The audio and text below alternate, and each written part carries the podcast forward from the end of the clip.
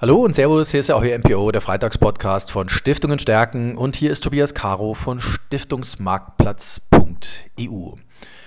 Für unseren heutigen Freitagspodcast habe ich mir einen spannenden, einen uns seit langem äh, begleitenden Gesprächspartner gesucht, nämlich Thomas Schiffelmann, den Leiter Marketing von Handicap International. Hallo, Herr Schiffelmann. Ja, hallo, Herr Caro.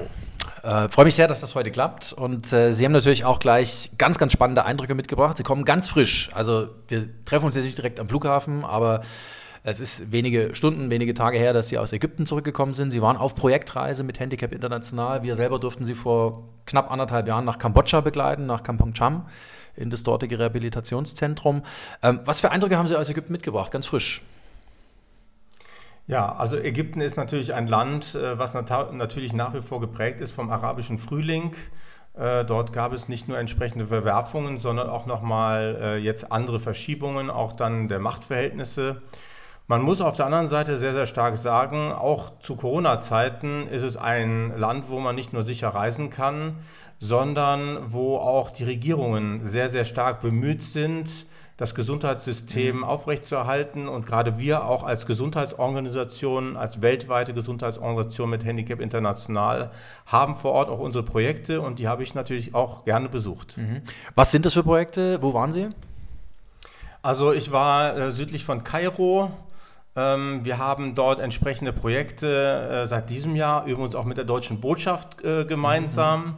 Und äh, es geht im Wesentlichen um die, Stärken, um die Stärkung von äh, Frauenrechten und die Versorgung von Kindern. Also wir haben auch sehr, sehr viele Kinder mit Behinderungen nach wie vor, mhm. eher weniger durch Kriege, äh, sondern mittlerweile auch eher klimatisch oder mhm. klimatechnisch be bedingt aber auch von Geburt an Fehlbildungen, Missbildungen und dann sind wir auch mit unseren rund 60 Mitarbeitern vor Ort in den entsprechenden Krankenhäusern, um Kinder mit Prothesen zu versorgen. Mhm. Und äh, was natürlich für uns auch ein großes Thema ist, die Rechte von Frauen zu stärken. Mhm. Das heißt, ähm, wenn Sie sagen, Sie sind seit diesem Jahr in Ägypten unterwegs, ist das eine strategische Entscheidung gewesen, auch in Afrika äh, Schwerpunkte zu setzen? Weil Ägypten ist natürlich eines der, eine der Leitnationen in Afrika, kann man sagen. Also Handicap International von der Genese her 1982 in Kambodscha äh, gegründet, mhm. also eher auch einen asiatischen Bezug, ist schon seit vielen mhm. Jahren und Jahrzehnten auch äh, in Afrika, in rund 20, 25 Ländern in Afrika auch schwerpunktmäßig tätig, auch in Ägypten. Ich wollte nur sagen, dass wir seit diesem Jahr auch gemeinsam mit der deutschen Botschaft okay, ein okay, äh, Projekt okay. haben. Und ähm, ja, das ist uns für uns nach wie vor ganz, ganz wichtig, genauso wie Sie sagen, ein ganz, ganz wichtiges, auch politisch wichtiges Land, ähm, wo wir versuchen, ja, auch gerade über die UN-Menschenrechtskonventionen mit den Regierungen in Kontakt zu kommen, um auch Rechte von Menschen mit Behinderung dort anzuerkennen. Mhm. Jetzt sind Sie natürlich als Hilfsorganisation, ich habe das selber auf der Projektreise erlebt, ähm, ganz bewusst vor Ort, nehmen dort auch andere Menschen mit, nehmen dort Multiplikatoren mit, um auch die Geschichten aus diesen Ländern zu erzählen, um Probleme sichtbar zu machen, aber natürlich auch Zugänge zu Lösungen sichtbar zu machen. Ist das das, was eine moderne Hilfsorganisation wirklich ausmacht, dass man ähm, das, was in den Ländern passiert, beziehungsweise das, was dort gemacht wird, wirklich proaktiv an Begleiter, Spender, Unterstützer wirklich erzählt und das wirklich nicht nur als Text, sondern auch Bilder mitbringt, Videomaterial mitbringt? Ja, Sie haben es ja selber auch in Kambodscha äh, erlebt, als wir dort nicht nur kulturelle ähm, Dinge erlebt haben, äh, die dann natürlich auch in die Projektreise eingebunden waren, sondern es ist halt ein großer Unterschied, wenn ich hier in Deutschland entsprechende Bilder, Videos mhm. oder Texte sehe oder mir vor Ort selber einen eigenen Eindruck verschaffen kann. Und diese Möglichkeit kann ich exklusiv acht bis zehn Personen pro Jahr geben, mhm. als Mitarbeiter von Handicap International vor Ort auch in die Projekte reinzugehen. Denn das ist jetzt keine Selbstverständlichkeit, das sind hohe Sicherheitsauflagen mhm. etc. Äh, und mir ist es persönlich auch immer ganz wichtig, die Transparenz, das heißt vor Ort zu sehen, wo das Geld ankommt, auch Ideen zu spinnen. Mhm. Was können wir weiterentwickeln? Wo können wir noch Initiativen starten? Also wir sind eine Organisation, die auch sehr, sehr stark mit unseren Freunden und Förderern interagiert und auch gemeinsame weitere innovative Projekte mhm. entwickelt. Beim Thema Innovation bin ich automatisch beim Thema Kommunikation. Ähm, da sind Sie finde ich sehr weit vorne ähm, im europäischen Maßstab, wenn man das wirklich so aufziehen kann. Ähm, warum ist Kommunikation für eine Hilfsorganisation, für eine MPO, auch für eine Stiftung, wenn man es dann ein bisschen runterbricht, warum ist das so wichtig heute? Also ich persönlich denke, dass es nicht nur heute, sondern schon immer extrem wichtig war, denn über Kommunikation erreichen wir die Menschen, die sich für unsere Themen interessieren, sei es Mitglieder, sei es Journalisten, sei es Parlamentarier, sei es Freunde und Förderer. Und ähm, umso genauer, umso präziser, umso wirkungsvoller wir kommunizieren, umso mehr Menschen sagen, ja, das verstehe ich, äh, da möchte ich entsprechend äh, mitmachen. Handicap International, wir sind ja rund 4000 Mitarbeiter äh, in der Zwischenzeit äh, mittlerweile in 60 Ländern, hat ein, eine große Kommunikationsabteilung in, unserer, in unserem Haupt- äh, in unserem Off äh, Head Office, in unserer Zentrale in Lyon, aber auch in Deutschland.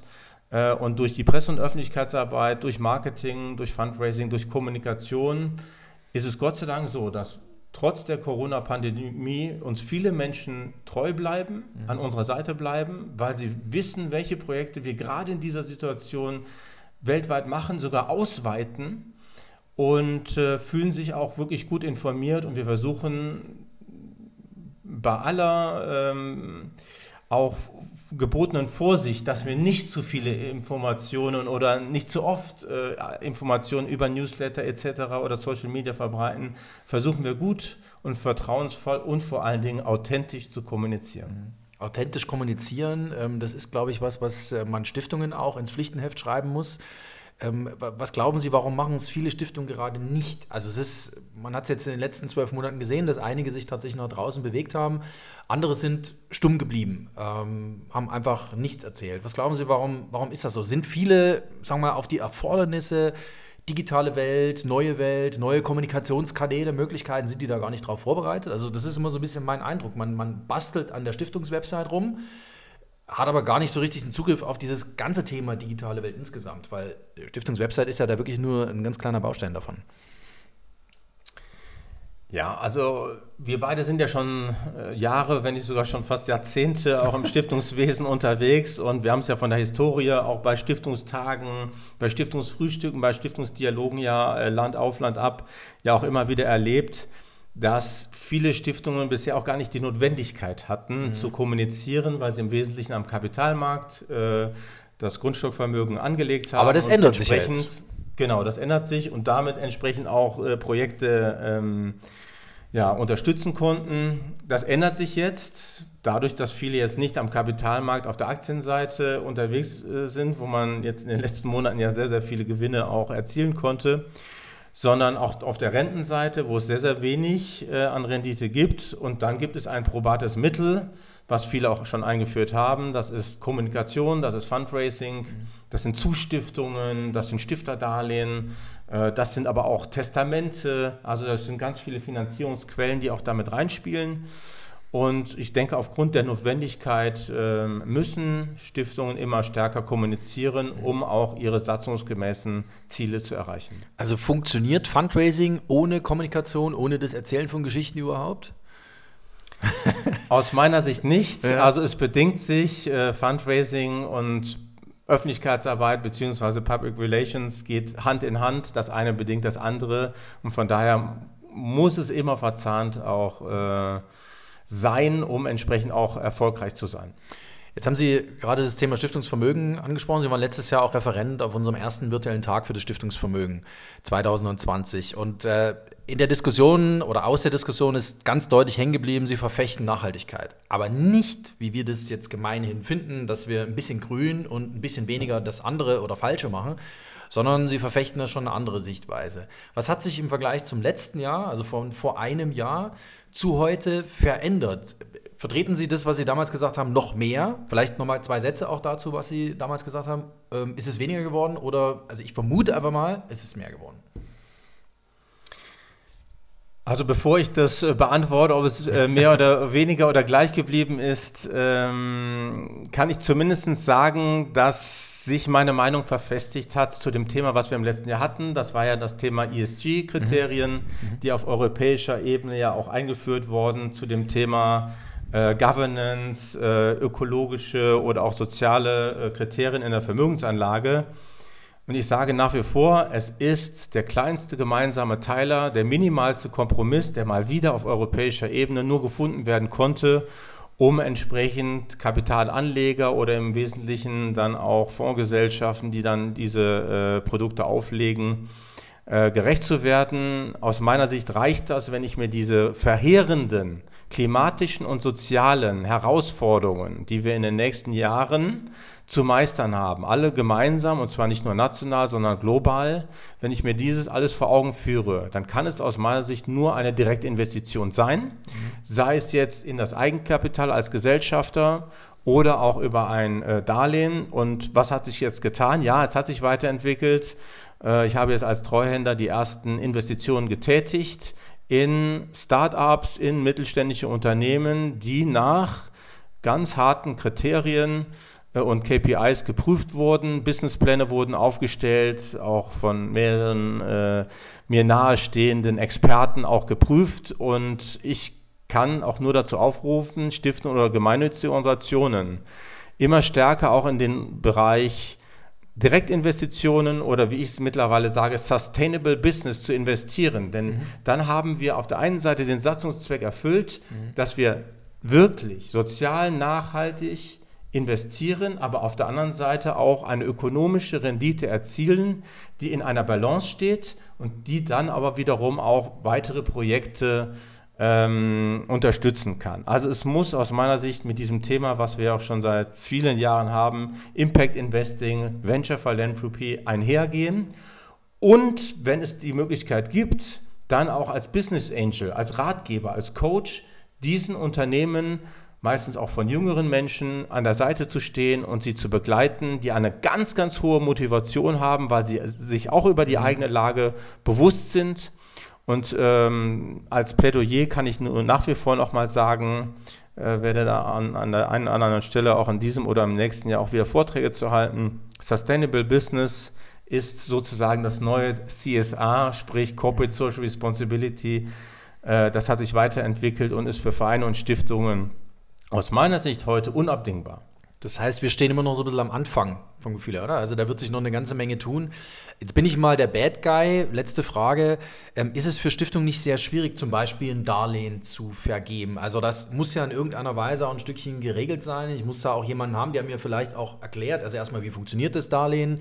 Wie kann man eine Due Diligence, also eine Prüfung des Gegenübers machen, dem ich mein Geld gebe? Weil ich bin ein Gläubiger, er ist mein Schuldner. Das muss ja eine klare ähm, Regelung treffen. Ist das für Stiftungen, für viele nicht immer noch ein zu großer Schritt? Äh, oder ist er auf jeden Fall bewältigbar? Also aus meiner Sicht ist er äh, absolut bewältigbar. Ich habe es ja jetzt, wie gesagt, mhm. selber gemacht. Ähm, bin auch hier gerne wieder als, als Vorreiter oder First Mover vorangeschritten, mache sehr gute Erfahrungen, Erfahrungen damit, vor allen Dingen, weil dieser Austausch extrem fruchtbar ist. Und es ist ja nicht nur eine Kapitalinvestition, mhm. sondern es ist letztendlich eine Bildungsoffensive mhm. oder Initiative, der mit allen, mit den Gründern, mit den Lieferanten, kommt man in, in das Gespräch über das Thema Nachhaltigkeit. Man lernt selber auch noch einiges dazu in den verschiedenen Branchen. Äh, und es gibt auch gute Berater, ja, wenn das nachher in der Stiftung oder im Verein nicht vorhanden ist, die wissen, wie Kreditfinanzierung oder Direktinvestition funktioniert. Das können Vertreter von Banken sein, das können äh, Vertreter von Kapitalgesellschaften sein oder auch andere äh, freiberufliche Berater. Und äh, ja, wer da Interesse hat, ich stehe auch gerne zur Verfügung, kann sich auch gerne an mich wenden. Und äh, mir ist es ganz wichtig, dass wir nach wie vor in Kooperationen diese Themen angehen und ja, gemeinsam was Positives für diese Gesellschaft, für die Natur, für die Tiere, für die Umwelt äh, schaffen. Es ist höchsteste Eisenbahn und wir sollten besser heute als morgen agieren. Schönes Schlusswort. Ähm, am Ende des Tages ist es dann an uns oder an Plattformen wie uns, diese Geschichten dieses Gelingens dieser Startups dann auch zu erzählen, weil das macht es natürlich auch wiederum greifbarer, dass eine Stiftung sagt, Mensch, also das ist so ein tolles Ding, ein tolles Modell, ein tolles Projekt. Da steckt auch sehr viel Impact drin, auch sehr viel, sagen wir sozialer Hebel, dass ich ein Problem nicht nur hier lösen kann, sondern auch in etwas größeren Maßstäben.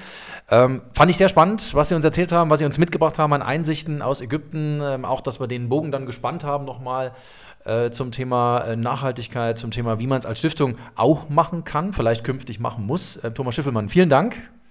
Ja, vielen Dank, Herr Caro, und bis zum nächsten Mal. Danke auch nochmal von meiner Seite. Ja, und liebe Zuhörer, bleiben Sie uns gewogen hier auf Stiftungen stärken, unserem Freitagspodcast ähm, von stiftungsmarktplatz.eu. Nächste Woche gibt es die nächste Folge. Tschüss und ein schönes Wochenende.